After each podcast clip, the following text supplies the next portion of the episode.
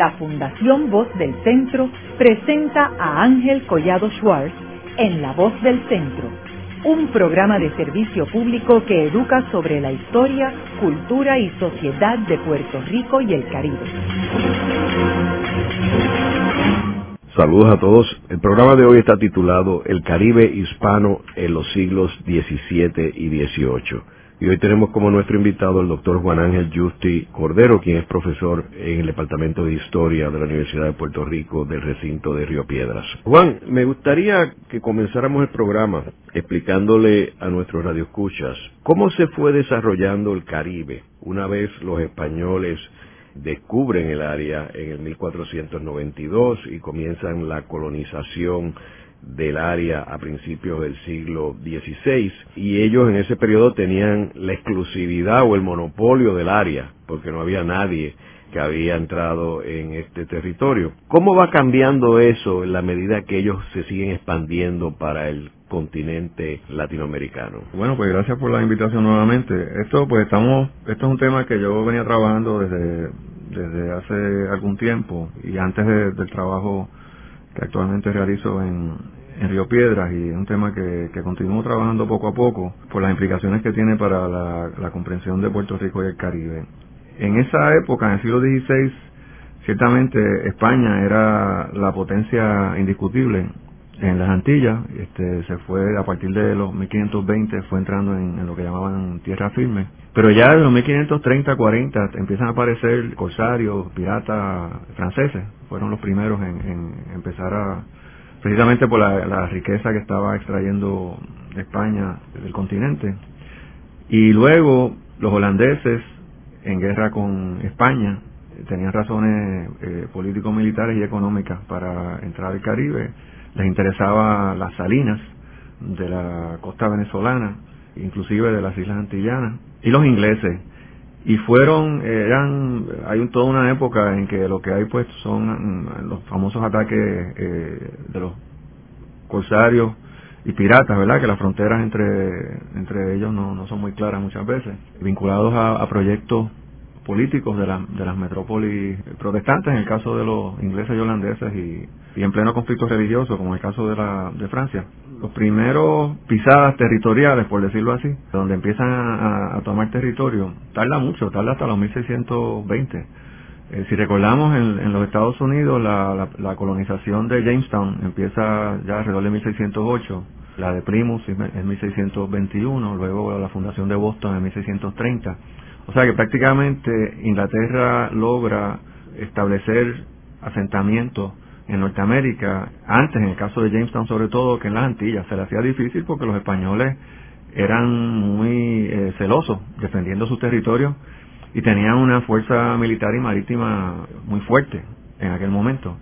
Así que fue primero en la isla de Tortuga, luego, luego en Saint Kitts, que los ingleses, los franceses fueron llegando, ocupando territorio, a veces venían, estaban, los españoles los sacaban, después volvían, o sea, había, hay una, a veces la historia del Caribe en, ese siglo, uno ve tantos cambios de, entre potencias, este, y es que está un territorio muy codiciado y España tuvo una época que los defendía con efectividad y muy vecinos de Puerto Rico. Entonces a la misma vez España está retirándose hacia el continente en términos del eje de sus actividades, la actividad minera, las Antillas son importantes como lugar por donde entran los buques y salen, sobre todo en La Habana donde se reunían las flotas de, que venía desde México, inclusive traía cosas de Filipinas, mercancía de Filipinas, y la flota que venía de Sudamérica se reunía en La Habana. La Habana era fundamental como área de, actividad marítima, construcción, construcción de, buques, reparación de buques, etcétera. Pero el resto de las Antillas tiene una actividad económica, hay alguna producción de azúcar, cuya importancia se mantiene este, con, con interrupciones hasta principios del siglo XVII, hasta los 1620 y hay una actividad creciente de la producción de cuero, con ganado cimarrón, se cazaba y se preparaba para cuero. Y entonces se va creando como una dualidad en el Caribe entre islas donde van predominando las plantaciones, este, a lo largo del siglo XVII se van desarrollando las plantaciones azucareras esclavistas en las islas inglesas, mientras que los territorios españoles se van eh, se van este, definiendo más y más como sociedades eh, ganaderas, donde lo que predomina es el, el hato, los agregados, el monte, donde hay muy poca esclavitud. La, esclavitud en aquella época no pasa de, del 3, 4, 5% en Puerto Rico, mientras que en Barbados, que es la primera gran colonia azucarera, la esclavitud pasa del 90% de la población, con una población muy alta, ¿verdad? En Barbados, por ejemplo, a mediados del siglo XVII había una población de 45 mil habitantes, de los cuales el, el 90% eran esclavos. En Puerto Rico, que es mucho más grande que Barbados, ¿verdad? Barbados es un poco más grande que el municipio de Ponce. Y sin embargo, en Puerto Rico lo que había en aquel momento eran 6.000 habitantes comparado con los 45.000 de Barbados, con un tamaño eh, mucho más pequeño. Así que la densidad de la población de las islas inglesas y francesas es impactante. Eh, la proporción de esclavitud es muy, muy grande. La historiografía se ha centrado, sobre todo porque la industria editorial y las universidades que generan eh, esta historiografía están, han estado eh, fundamentalmente en el mundo anglosajón, pues hay toda una historiografía del mundo de las plantaciones del siglo XVII y XVIII que verdaderamente nos ha apabullado un poco en el Caribe hispano. Es una literatura muy rica, muy, muy contundente, detallada, la historiografía de las plantaciones inglesas. Y entonces, en, en, contraste, parece que no hay mucho que decir sobre las Antillas españolas. Y se ha creado como una especie de abismo en cuanto al siglo XVII y XVIII con, con algunas excepciones importantes, pero generalmente nuestra historiografía salta del siglo XVI, que indiscutiblemente es muy importante en, la formación de las Antillas españolas, y salta del siglo XVI al siglo XIX. Y entonces hay un abismo ahí en, el siglo XVII y XVIII, con excepciones importantes como lo son Morales Carrión, Arturo Morales, Carrión, José Luis González en su ensayo País de Cuatro Pisos, Fernando Picó, Francisco Moscoso, Ángel López Canto, pero en términos generales no está como que muy presente en la conciencia histórica o tan presente como debería estar esos siglos XVII y XVIII, que a mi entender pues son muy importantes para entender el Caribe, para entender a Puerto Rico, para entender las relaciones entre Puerto Rico, Santo Domingo y Cuba, ¿verdad? Que, tenemos mucho más en común que sencillamente hablar español y tener un pasado colonial español común y tener unos rasgos culturales comunes. Hay una, hay una historia ahí fascinante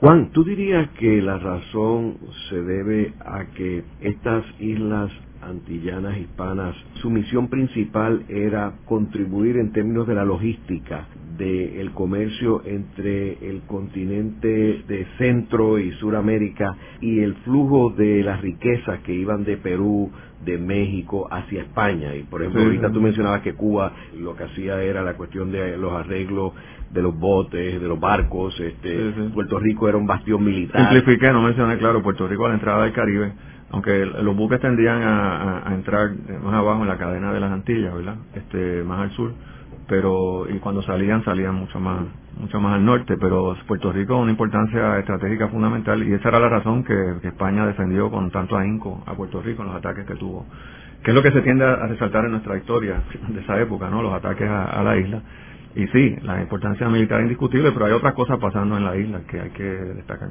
Pero tú dirías que ese rol que tenían estas islas hispanas para respaldar a España en su comercio, eso era lo que logró que estas islas hispanas tuvieran un rol distinto al resto de las islas del Caribe. O sea, no les interesaba desarrollar plantaciones. Bueno, es que la, la, minería de oro y de plata eh, generó mucha más riqueza que las plantaciones azucareras.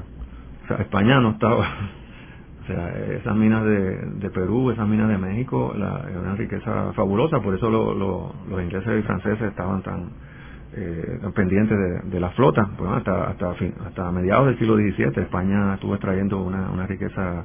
Así que sí, y entonces tenía una, un rol importante en eso. Al principio, de hecho, eh, Cuba, Puerto Rico y Santo Domingo jugaron un papel importante en, la, en el siglo XVI las primeras décadas de la colonización, supliendo ganado. Aquí se ve mucho, mucho ganado que se iba criando en Puerto Rico, Cuba y Santo Domingo, pues se, usó para, para abastecer este, la, los ejércitos, este, la colonización de tierra firme, algún abasto de comida y había un comercio, se mantuvo un comercio siempre muy interesante entre las Astillas españolas y la costa colombiana, costa venezolana, que tenía que ver más bien con un tráfico interno, intracaribeño, que, que con un comercio metropolitano. Y, eso eso es parte de lo que nos interesa este, mucho destacar y ese rol de la costa colombiana y venezolana en la historia caribeña que para nosotros es tan significativo sin embargo visto desde el punto de vista anglosajón es una historia que generalmente se excluye, se excluye del Caribe. Pero está ese comercio ahí desarrollándose y luego términos de la verdad España va perdiendo importancia la, la producción de, de metales. Las Antillas españolas mantienen su importancia militar y La Habana mantiene su importancia más que militar.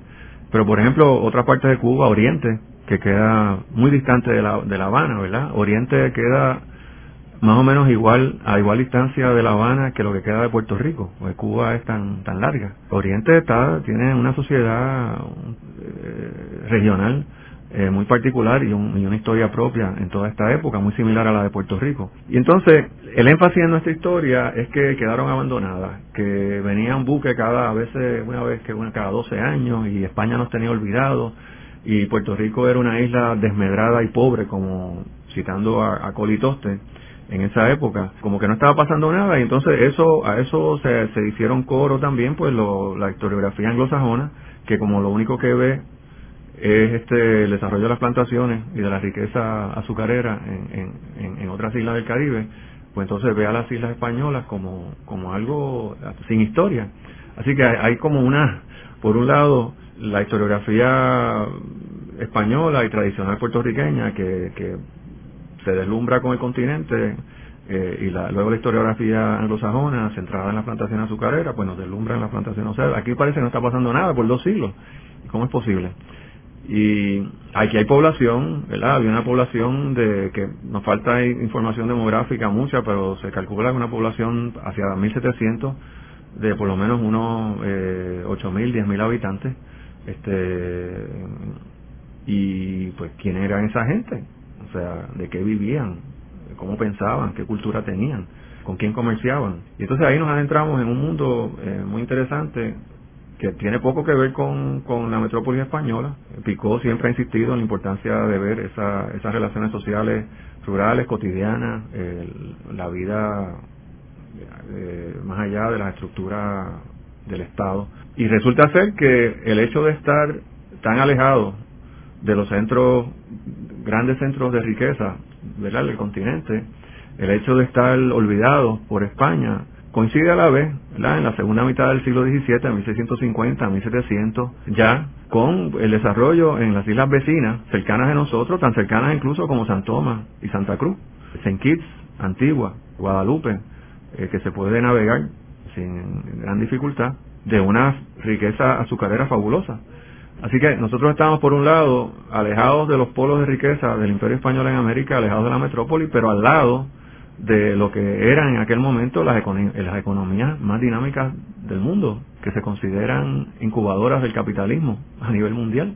Aunque la, el continente producía más riqueza en términos, ¿verdad? En términos monetarios, en términos de riqueza como tal, las relaciones sociales que se estaban desarrollando en las Antillas francesas inglesas eran revolucionarias. La esclavitud, por más que se considere un régimen arcaico, abusivo, cruel, eh, de producción, en términos de organización productiva, representaba un dinamismo increíble, eh, un control eh, absoluto sobre la mano de obra, una innovación en las técnicas de producción, un comercio internacional altamente sofisticado, con unas redes que se extendían por toda Europa Occidental, incluyendo crédito, este, incluyendo vínculos con otra, otra, otras mercancías eh, la industria marítima, el, comercio de esclavos, que era realmente la trata de esclavos, que era donde la riqueza era igual o mayor probablemente que en la propia producción esclavista. Así que las Antillas españolas estaban, por un lado, alejadas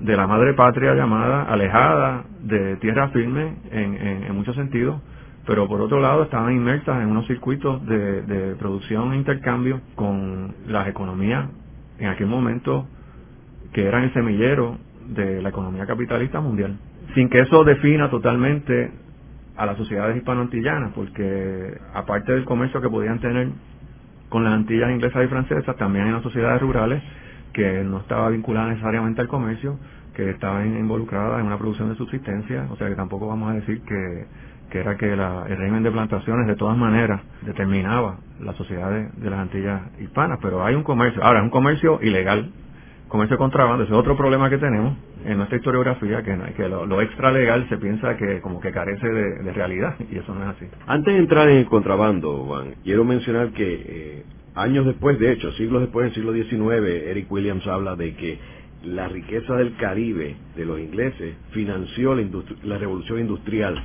eh, de Inglaterra. Este, así que el impacto de la zona del Caribe trascendió todavía todos estos siglos. En buena parte, y sí, aparte del financiamiento como tal, pues como indicaba, la organización social de la producción en las plantaciones azucareras, por el hecho de ser esclavista, no, no nos debe eh, eh, engañar en cuanto al, a las implicaciones que tenía para el desarrollo del capitalismo.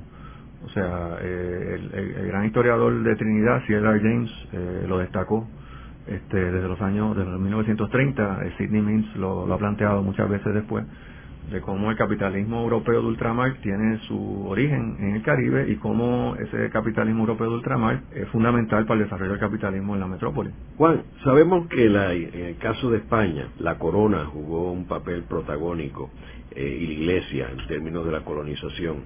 Sin embargo, en el caso de Gran Bretaña, pues ellos tenían, y en el caso de Holanda, pues ellos tenían unas organizaciones distintas con las, lo que llaman las corporaciones, las que fueron las, las que trabajaron la colonización este, en Estados Unidos. ¿Cómo afectó eso el Caribe? O sea, la estrategia y la estructura gubernamental y administrativa de España versus la de los ingleses y franceses y holandeses. Bueno, yo, tú sabes, en mi trabajo yo no entro tanto en, son, es un muy importante, yo no entro tanto en la parte estatal administrativa como en la mm, ecológica, material, geográfica, etcétera, de, de las Antillas. A veces las diferencias se exageran, ¿verdad?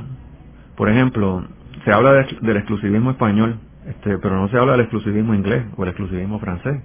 O sea, y, y es evidente, inclusive en Francia usaban el término la exclusiva. Pero la tendencia, y fue en los Estados Unidos, la tendencia es que la corona en varias de las 13 colonias va entrando, a veces por conflictos internos que se generan por, la, por esa corporación con los colonos o con los indígenas.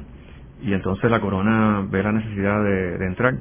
Así que esas corporaciones son importantes al principio, sí nos dicen mucho sobre la organización del Estado y de la corona en los respectivos países, pero es interesante como el régimen que establecen y el exclusivismo que establecen y la, el celo con que cada metrópoli custodiaba o trataba de custodiar las relaciones mercantiles de sus colonias, pues era, era impresionante. Y una de las cosas que se exagera sobre esa época es que pensar que España era el único que era exclusivista y que era el único que era, eh, no, Francia era, Francia obligaba a sus colonias a comerciar con, con, con, con la metrópoli. Lo que pasa es que Francia tenía la capacidad de, de, de hacer valer esa exclusiva porque tenía la producción, tenía la producción de textiles, tenía la producción de, de digamos, de ropa, este, de, de, muebles, de lo que sea, de lo que, lo que, de, de comestibles, ¿verdad? Que lo obligaba a la con El problema con, con España es que trataba de imponer el exclusivismo y no podía, porque entonces aquí, este, obviamente conseguían los productos más baratos de,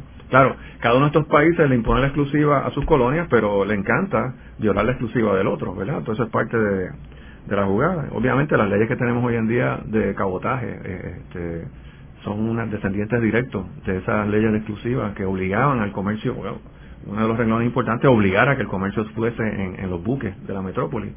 Y eso, pues el comercio del cabotaje nuestro, este, muy va en línea directa de genealogía con esas leyes exclusivas y con los Navigation Acts, ¿verdad?, de las 13 colonias.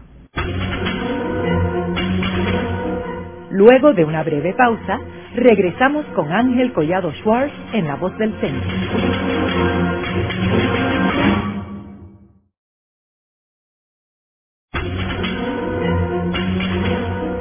Regresamos con Ángel Collado Schwartz en La Voz del Centro. Continuamos con el programa de hoy titulado El Caribe Hispano en los siglos XVII y XVIII. Hoy con nuestro invitado, el doctor Juan Ángel Justi Cordero, profesor de Historia en la Universidad de Puerto Rico en el recinto de Río Piedras. En el segmento anterior estábamos hablando de cómo en el siglo XVI eh, ya comienzan los poderes europeos a invadir el Caribe. Ahora, Juan, ¿en qué se diferenciaban las estructuras de tierras del Caribe hispano del Caribe no hispano? Tú mencionabas algo de los atos.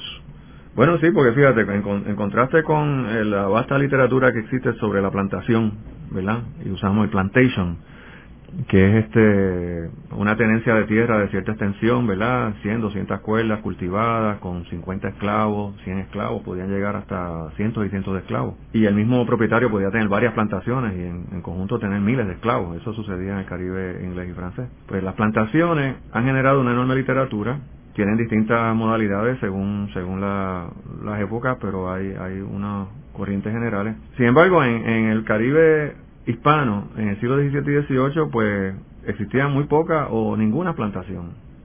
Donde, donde primero se ve una producción esclavista, eh, porque lo que había en Puerto Rico en el siglo XVI, había, se podían llamar plantacioncitas, ¿verdad? Eran lo que se, llamaban ingenios en aquella época, era la palabra que se usaba acá, y eran el, el número de esclavos, por ejemplo, 20, 30 esclavos, algo así. En Santo Domingo podía haber 50 esclavos en el siglo XVI, este, quizás hasta 100 esclavos en alguna en, en por un periodo eh, eh, eh, en el siglo XVI, pero todo eso en el siglo XVII, sobre todo después de 1610, 1620, como que lo poco que había en términos de producción azucarera esclavista colapsa Primero, hay una producción brasilera que empieza a finales del siglo XVI y que irrumpe en el mercado mundial a un, a un costo, con costos de producción menores y con precios menores.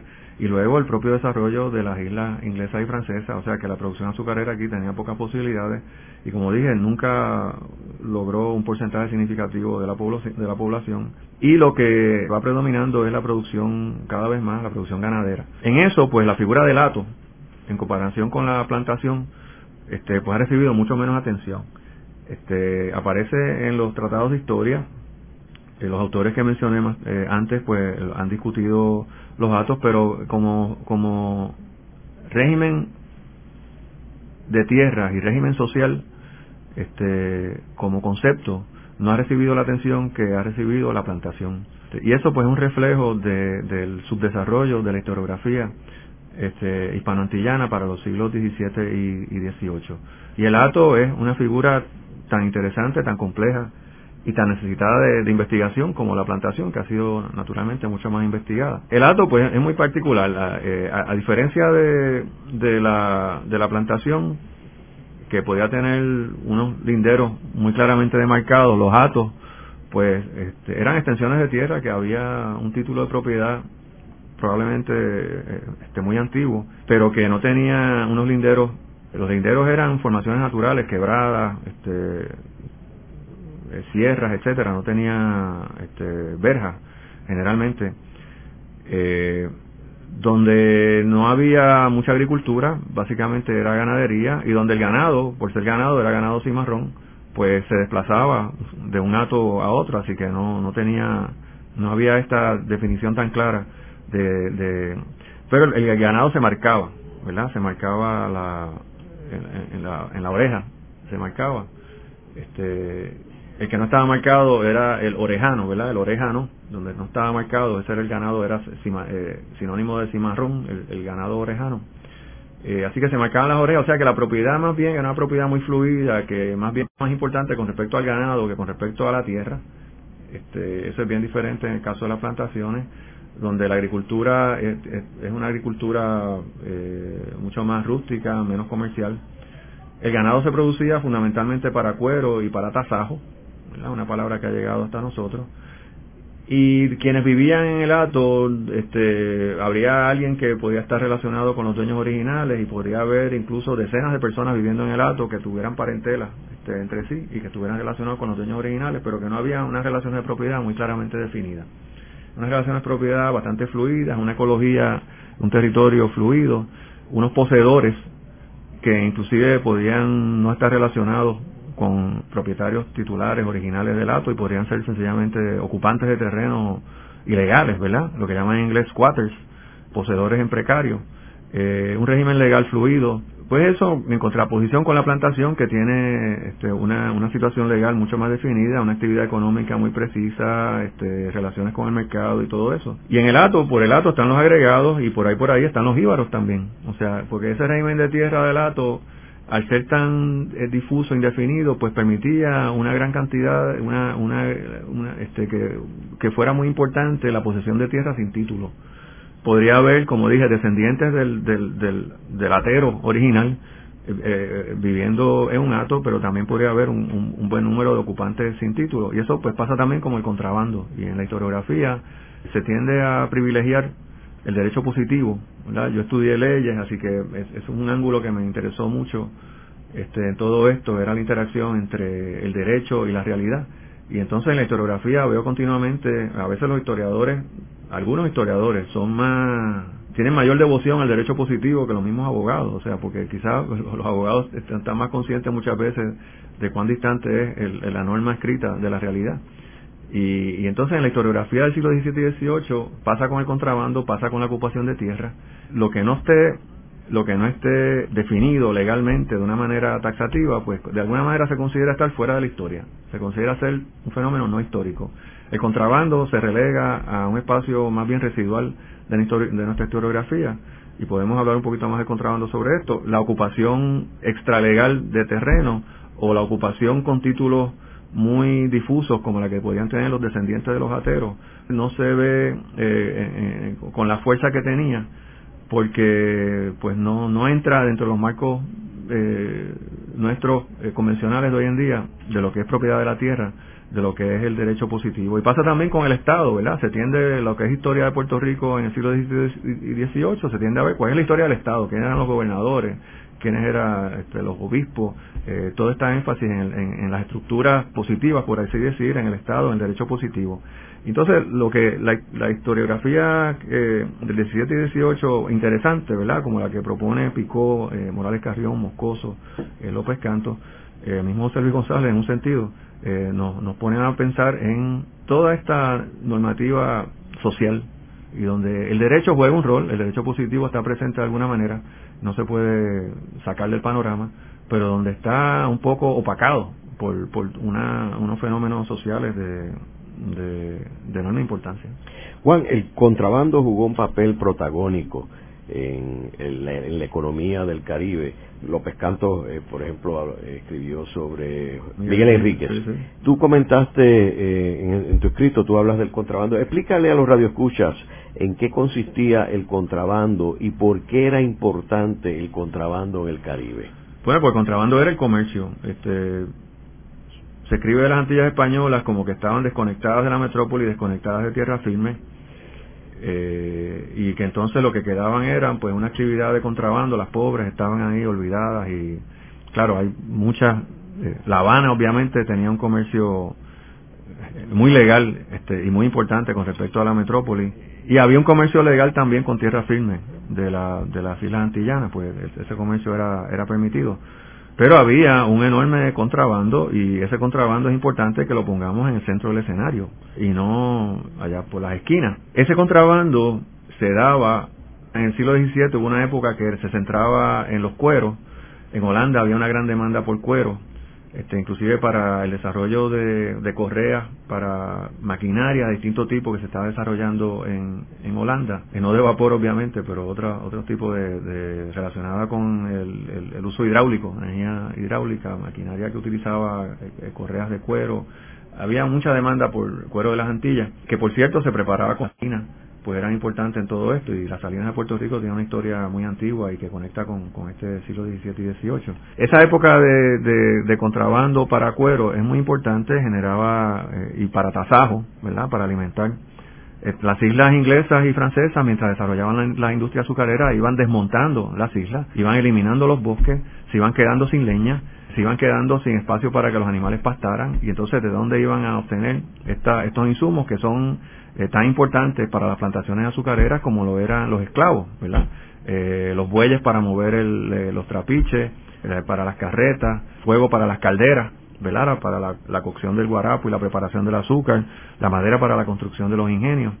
Así que hay una gran cantidad de, insumos que van al corazón del proceso productivo y que según desarrollan las islas pequeñas su territorio en, en, dirección del azúcar, pues se van quedando sin, sin esos recursos. Y las Antillas hispanas, inmensas, hasta Puerto Rico es inmenso comparado con las Antillas este, menores, son pues la fuente evidente para eso. Y por otro lado, en las islas españolas les interesa los textiles europeos y esclavos, ¿verdad? Van entrando esclavos en ese comercio poco a poco. Ese contrabando entonces es, una, es un vínculo fundamental entre las Antillas hispanas, aunque insisto, hay un renglón de subsistencia importante y de, comercio interno en las Antillas hispanas, pero hay un sector de las Antillas hispanas que está vinculado al comercio con y ese es el contrabando con las Antillas inglesas y francesas, ese famoso contrabando que tanto destaca O'Reilly y, y Fraín y y Millares en el siglo XVIII.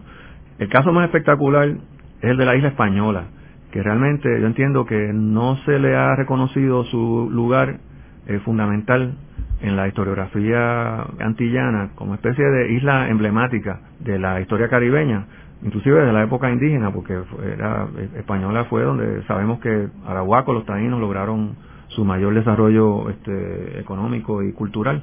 Pero en términos de la época azucarera, es, es, interesante cómo eh, la isla española se divide en dos, eh, el lado español al este, el lado francés al oeste.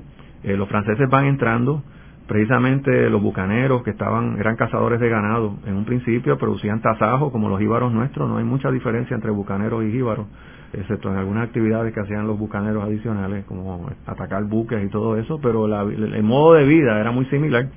Este, una sociedad este, bucanera donde francés, los bucaneros eran predominantemente franceses y se fueron quedando con la parte oeste de Santo Domingo y ahí se fue desarrollando una sociedad azucarera esa sociedad azucarera del oeste de Santo Domingo, del oeste de Española, que se quedan, los, franceses se quedan finalmente por tratado, se quedan con la parte oeste de la isla, pero ya era una realidad su preponderancia allí. Comercia entonces con el este de Española, con Santo Domingo, así que en la isla española y hay comercia para ganado, madera, etcétera, y entonces ahí podemos ver dentro del espacio de una misma isla esta relación tan interesante entre territorio azucarero y territorio no azucarero, que podríamos llamar territorio de provisiones, territorio de abasto, que se da entre Puerto Rico y Islas Vírgenes, que se da entre Puerto Rico y St. Kitts, eh, Antigua, hasta Guadalupe, hasta en Guadalupe compraban este, mulas, sobre todo, que salían de Puerto Rico, compraban leña, compraban comestibles que salían de Puerto Rico, eh, y entonces esa relación la podemos ver en española, de una manera muy compacta y explosiva, yo diría incluso, entre la parte oeste y la parte este de Española. Porque, a mi entender, uno de los secretos del de, eh, enorme desarrollo azucarero de la parte oeste de Española, de Sandomán, ¿verdad? Eh, es precisamente su relación con la parte este Española, con la parte española. Porque a diferencia de otras islas azucareras, los franceses en Sandomán tenían la enorme ventaja de que en la misma isla en que estaban, pero en, otra parte, ¿verdad? Sandomán era una tercera parte de Española, eh, pero donde por comercio por tierra era fácil, pues podían tener cantidades aparentemente inagotables de madera, de ganado, ¿verdad? De, de, de, comestibles. Claro, también era un territorio para que los esclavos de Sandomán se escaparan y había un gran número de esclavos de Sandomán que se cimarroneaban en Santo Domingo, o sea que eso también tenía sus problemas. Y Toussaint Louverture, de hecho, este, comienza como capitán de cimarrones que estaban en la parte española de la isla y todo eso tiene, hay una, la historia, la historia de la revolución eh, de, haitiana, pues tiene, la parte española juega un rol fundamental. Pero en la época azucarera, lo que nos parece sumamente interesante es esa división regional dentro de una misma isla entre área azucarera y área de ganadería, área de, producción de, madera, y cómo esa isla, la parte azucarera, dependía enormemente de ese comercio. Este, el famoso abasto de carne, ¿verdad? Que, es un tema de nuestra, y una queja de los criollos que España obligaba. Pues el abasto de carne era porque el, de la carne tendía a irse por el contrabando, el ganado tendía a venderse por el contrabando, y entonces en vez de suplirle a la capital, le suplían a los extranjeros, y eso pasaba en Santo Domingo. Santo Domingo tenía unos problemas crónicos de, de carne, y la corona española tenía que obligar a que eh, abastecieran a la capital de carne porque el ganado tendía a irse este, por, por, por el, sobre todo el norte de, de, Española, que conectaba con, con el norte de Sandomán, donde estaba el Gran Valle del Norte. El Valle del Norte de Sandomán, que es en, el entorno de lo que hoy en día Capaitien, eh, le llamaban el Plan du Nord, ¿verdad? El Gran Llano, el, Llano del Norte. Ese era el eje de la producción azucarera mundial en el siglo XVIII, en la segunda mitad del siglo XVIII. Ese era el área eh, por excelencia de producción azucarera. Había eh, medio millón de esclavos en, en Sandomán, este, gran parte de ellos estaban concentrados en el Plan du Nord, ahí es que estalla la revolución esclava, ahí era, es, el área más negra de Haití hasta el día de hoy. Este, el sur tendría a ser eh, más mulato y las divisiones que se dan más adelante en la historia de la isla entre, entre los conflictos entre mulatos y negros van a tener que ver mucho con esa división regional. Pues en ese plan du Nord, donde estaba la riqueza azucarera, era lo que se llamaba en español guarico, que era un nombre que venía desde la época en que los españoles eh, dominaban la isla de española completa. Y Guarico aparece en el libro de Frañi Guabat como en repetidas ocasiones como un lugar donde los puertorriqueños contrabandeaban. Entonces, este, resulta que Puerto Rico estaba en una relación bastante eh, consistente, ¿verdad? No a nivel de, un comercio, ¿verdad? O, en la época de los aviones, pero había un comercio ganadero significativo entre Puerto Rico llegando hasta Sandomán, hasta el, Valle del Norte, que es natural porque la enorme riqueza que producía y los precios que estaban dispuestos a pagar ellos por el ganado, pues naturalmente podía justificar eh, los costos que había de transportar el ganado. Posiblemente iban, de esto estoy buscando más información, pero posiblemente llegaban a, uno de los puertos en la parte este de, de Santo Domingo y de ahí los llevaban por tierra, por el Valle del Cibao el Valle del Cibao llega corrido hasta eh, el lado de Sandomán. El Valle del Cibao se convierte en el Plan du Nord, ¿verdad? El Plan du Nord es una extensión del Valle del Cibao y tiene las características topográficas y la riqueza del Valle del Cibao. Y entonces podía llegar el ganado desde Puerto Rico. Pues todo ese mundo de contrabando y la relación con la industria azucarera es algo que es fundamental y sobre todo en la segunda mitad del siglo XVIII. Luego de una breve pausa, Regresamos con Ángel Collado Schwartz en La Voz del Centro.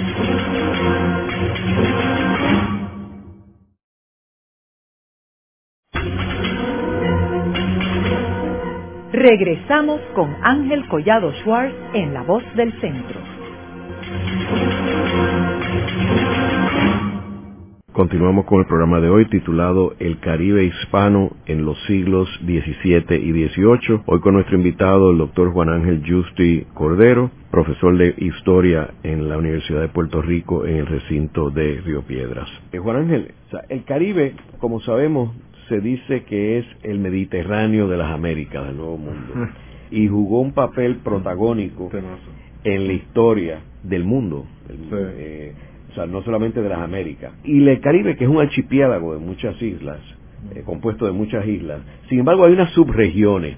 Eh, me gustaría que hablaras sobre esas subregiones y por qué surgen esas subregiones. Bueno, este, el, el, tema del Mediterráneo en relación al Caribe es fascinante. Empezando por, en el Mediterráneo, a nadie se le ocurre limitar la definición del Mediterráneo a las islas inclusive se tienden a enfatizar y se enfatiza el área del continente. Yo creo que una de las cosas que hay que eh, destacar al ver la historia del Caribe es la relación entre las islas y el continente, por lo menos las regiones, las regiones del litoral del continente. Y eso lleva a, lo que tú traes de regiones anfibias. Yo creo que cuando uno, la historia ambiental ha tenido un gran desarrollo en los últimos años, yo creo que ayuda mucho a replantearse algunos temas de la historia del Caribe. Y cuando uno mira de cerca la, ecología del Caribe y la historia ambiental, pues uno ve que la, relación entre tierra y mar es, fundamental en todo esto y muchas veces hay las fronteras entre tierra y mar son, son este, ilusorias, ¿verdad?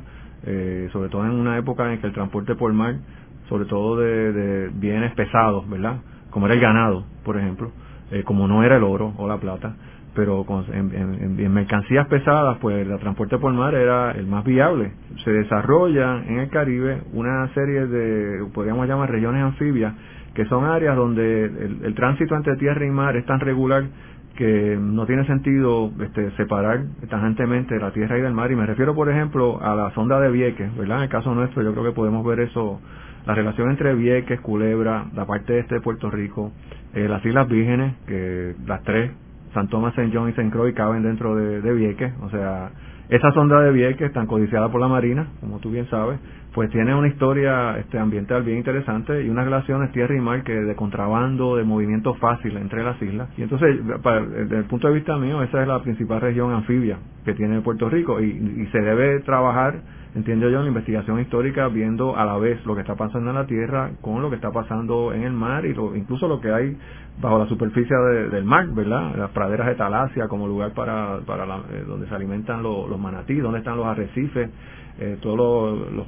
todos los peñones que conectan a Puerto Rico este, con Culebra, eh, todas las características de las corrientes marinas, ¿verdad? Este, las corrientes de viento, cómo todo eso incide en la vida social de esa, lo que queremos llegar siempre es a esa vida social que resulta tan elusiva en los documentos estatales. Pero hay otras regiones anfibias en el, en el Caribe, una muy importante es el paso de los vientos entre eh, Cuba, Sandomán nuevamente, tremendamente importante, la economía azucarera principal del mundo en el siglo, segunda mitad del siglo XVIII, y Jamaica, también una economía importantísima eh, en, aquella época, la segunda más importante, y entonces Cuba, Oriente, este, vinculada a esos territorios azucareros. Otras regiones son en la costa de, Nicaragua, las islas que conectan con eh, otras partes de Centroamérica, Colombia. Cuando uno habla del Mediterráneo, la gente, aparte de, fácilmente reconocer la importancia de tierra firme en todo esto y la relación entre tierra y mar. En el Mediterráneo se hablan de mares dentro del Mediterráneo, ¿verdad? Está el mar Adriático, está el mar Egeo, está el mar Tirrenio, está el mar de, de las Baleares. Pues ¿por qué en el Caribe se nos hace difícil reconocer que también existen especies de mares dentro del Caribe, especies de submares del Caribe, que nos ayudan a entender unas coherencias que hay dentro del Caribe, coherencias históricas que son pues estas regiones anfibias, ¿verdad? Estas combinaciones de litorales y, agua, donde hay una historia conectando esas distintas, muy difícil hablar de una historia caribeña así, sencillamente en conjunto en el siglo XVII y XVIII, me parece que la, la vía más, más fecunda es examinar en primera instancia, así, muy atentos a la historia del conjunto, ¿no? En la medida que se puede ir pensando, pero examinar esas historias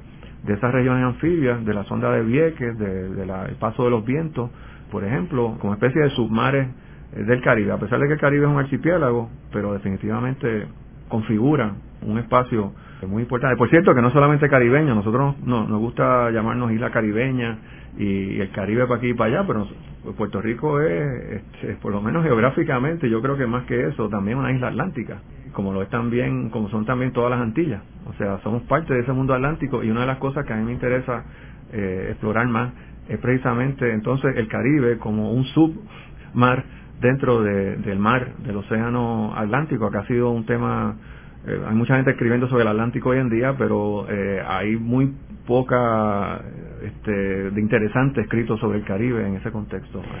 Juan, el final del siglo XVIII, eh, particularmente en 1797, se llevaron unos acontecimientos bien importantes y uno de ellos afectó a Puerto Rico. Háblanos un poco sobre ese final del siglo XVIII. Pues eso tiene que ver con la revolución haitiana, ¿verdad? La, victoria sobre la, la invasión inglesa, ¿verdad? En estos días se está celebrando el aniversario del ataque inglés. Yo creo que más bien se debería celebrar el aniversario de la victoria sobre la invasión inglesa, la victoria criolla sobre la invasión inglesa, este, que fue más allá de, soldados en uniforme y con cañones y, siguiendo los protocolos del ejército español y tuvo mucho más que ver con eh, eh, campesinos eh, no armados que como destaca Morales Carrión al final de su clásico Puerto Rico ante los Hispanic Caribbean o eh, contrabando, en español tiene este, comercio y contrabando en el Caribe, se tradujo el, título.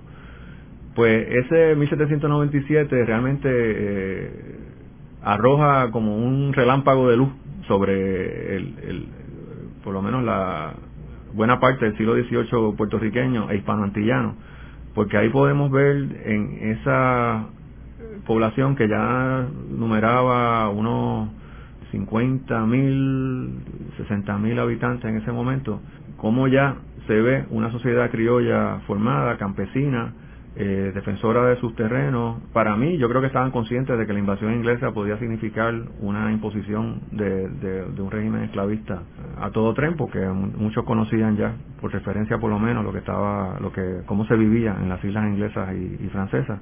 Y básicamente lo que estaba sucediendo es que Inglaterra quería conquistar a Puerto Rico, ya la revolución estaba triunfando en San Domingo y querían conquistar a Puerto Rico para convertirlo en una colonia azucarera, porque al, salir San Domingo del mercado azucarero mundial, obviamente iba a haber espacio para nuevos territorios y habían invadido y tomado sin mucho problema a, la isla de Trinidad eh, unos meses antes, que va a ser una colonia importante de, de, Inglaterra en el siglo XIX y Puerto Rico hubiera estado en ese camino, no tanto ya con importación de esclavos de, de África, pero con una gran cantidad de trabajadores por contrato de la India este y de y de China este como sucedió en, en Trinidad así que eh, ese 1797 nos ayuda a entender qué es lo que estuvo pasando en Puerto Rico en la última parte del siglo XVIII y todo el desarrollo de una, una sociedad criolla en, en esa época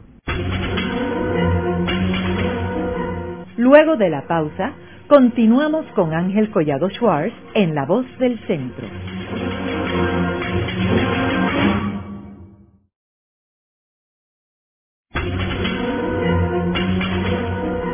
Continuamos con la parte final de La Voz del Centro con Ángel Collado Schwartz.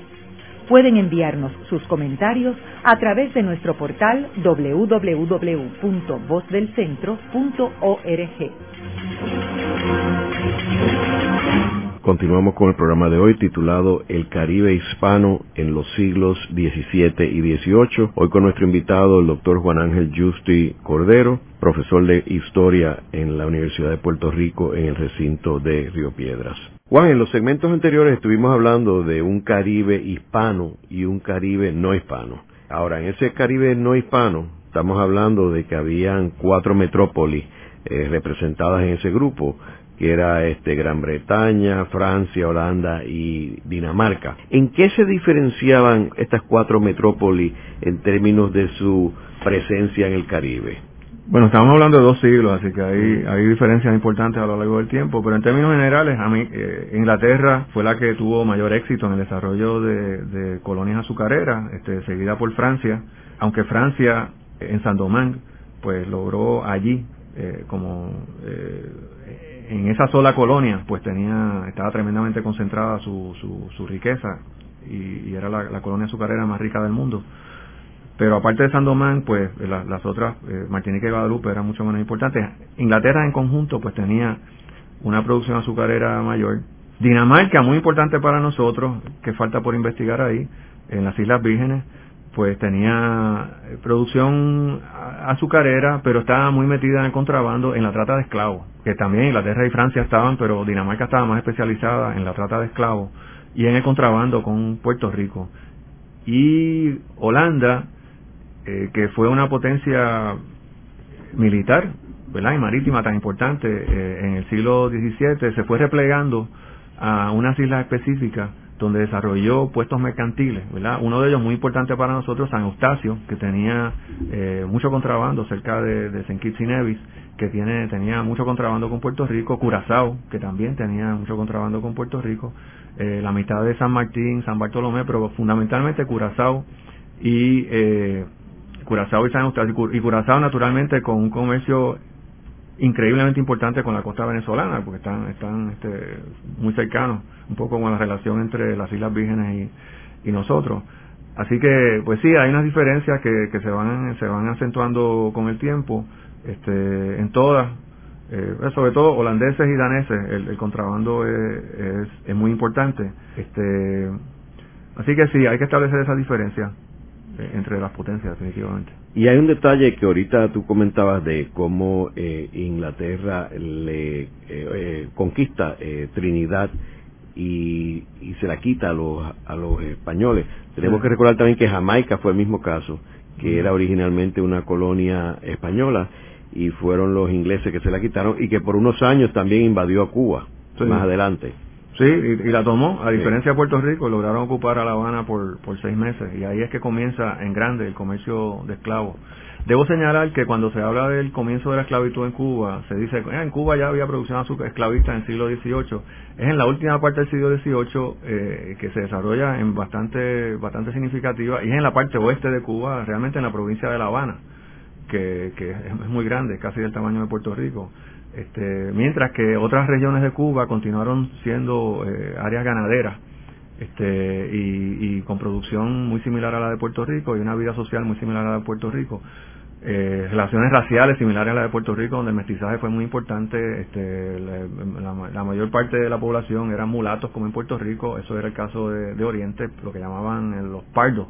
Mucho más gente libre que gente esclava. Cuando se habla de Cuba, cuando se habla de Santo Domingo, cuando se habla de Puerto Rico en esa época, pero sobre todo de Cuba, que es tan grande, hay que tener mucho cuidado y hay que distinguir regiones específicas. Y yo creo que eso es un, eso es un tema que, hay que trabajar mucho más en la historiografía antillana, que son las regiones y, las diferencias ecológicas, históricas en, distintas regiones, siendo Cuba el, más, el caso más, más este, contundente eh, en ese renglón y desde el punto de vista nuestro, por las afinidades tan importantes que tenemos con Oriente, incluso en la manera de hablar, es una es un tema que yo creo que, resulta de, enorme interés para los historiadores puertorriqueños. Juan, y eh, resumiendo, ¿cómo tú calificarías la actividad económica del Caribe hispanoparlante durante el siglo XVII y XVIII? Eh, una actividad fundamentalmente ganadera, eh, centrada en la producción de cuero y tasajo, este, en pequeña escala. Eh, de ahí es que viene el jíbaro, ¿verdad? El jíbaro no, no, es un invento de la política del siglo XX. el jíbaro es, es un personaje que ya viene del siglo XVIII, como los guajiros de Cuba. Eh, y no es casualidad que se rebelde del continente suramericano, tanto los íbaros como los guajiros, eh, los originales indígenas lucharon contra los españoles, eran montaraces y marrones, eran muy muy vinculados a, su tierra, muy eh, diversos racialmente, ¿verdad? Este, el, mestizaje es muy importante. Así que todo eso es parte de una vida económica muy cercana a la naturaleza, eh, donde hay un desarrollo tecnológico muy limitado. Corte de madera es importante también, otra actividad importante también. Y la producción de comestibles, ¿verdad? Porque parte del contrabando era la producción de comestibles para las islas cercanas. Y también tenemos que decir que eh, el Caribe hispano durante esta época está más sofisticado en términos social que el resto del Caribe, ¿no? En términos de actividad cultural, actividad este, educativa que no la había en estas islas del Caribe no hispanoparlante. Bueno, alguien te podría decir que no, que allá se estaban imprimiendo libros, etcétera. Pero no había universidades todavía, ¿no? No, no, no, no, había universidades, aquí tampoco la había. No, pero en este, Santo Domingo y en La Habana. Domingo sí, y aquí iban a, estudiar en, en Santo Domingo y La Habana, naturalmente. Pero sí lo que lo que es indiscutible es que en Puerto Rico en el siglo XVII y XVIII, como en, Santo Domingo y Cuba, había un desarrollo de una cultura rural, una sociedad rural, a mi entender, eh, con una, unas dimensiones profundamente democráticas y donde yo creo que hoy en día eh, los puertorriqueños podemos ver democráticas tanto en el sentido de, eh, racial, ¿verdad? muy muy muy marcado este, en comparación con las Antillas inglesas y francesas, con un régimen esclavista feroz, este, aunque no estábamos exentos y no estamos exentos de racismo, pero una democracia racial más marcada y una democracia, yo diría, eh, cultural, política también, que creo que aquí la democracia no llegó en 1898, este, aquí buena parte de lo que nosotros podemos considerar rasgos democráticos en la cultura puertorriqueña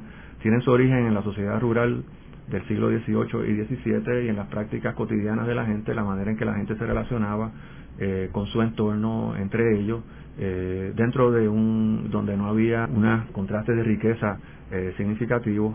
Este, y ese me parece que es una de las dimensiones más importantes, una de las razones más importantes para estudiar esa época. En el programa de hoy hemos discutido el Caribe hispano en los siglos XVII y XVIII. Hemos discutido cómo ese Caribe hispano es distinto al Caribe no hispanoparlante, el cual está basado en una economía de plantaciones, mientras que el Caribe hispano eh, todavía las plantaciones no habían eh, controlado la economía como sucedió en el siglo XIX.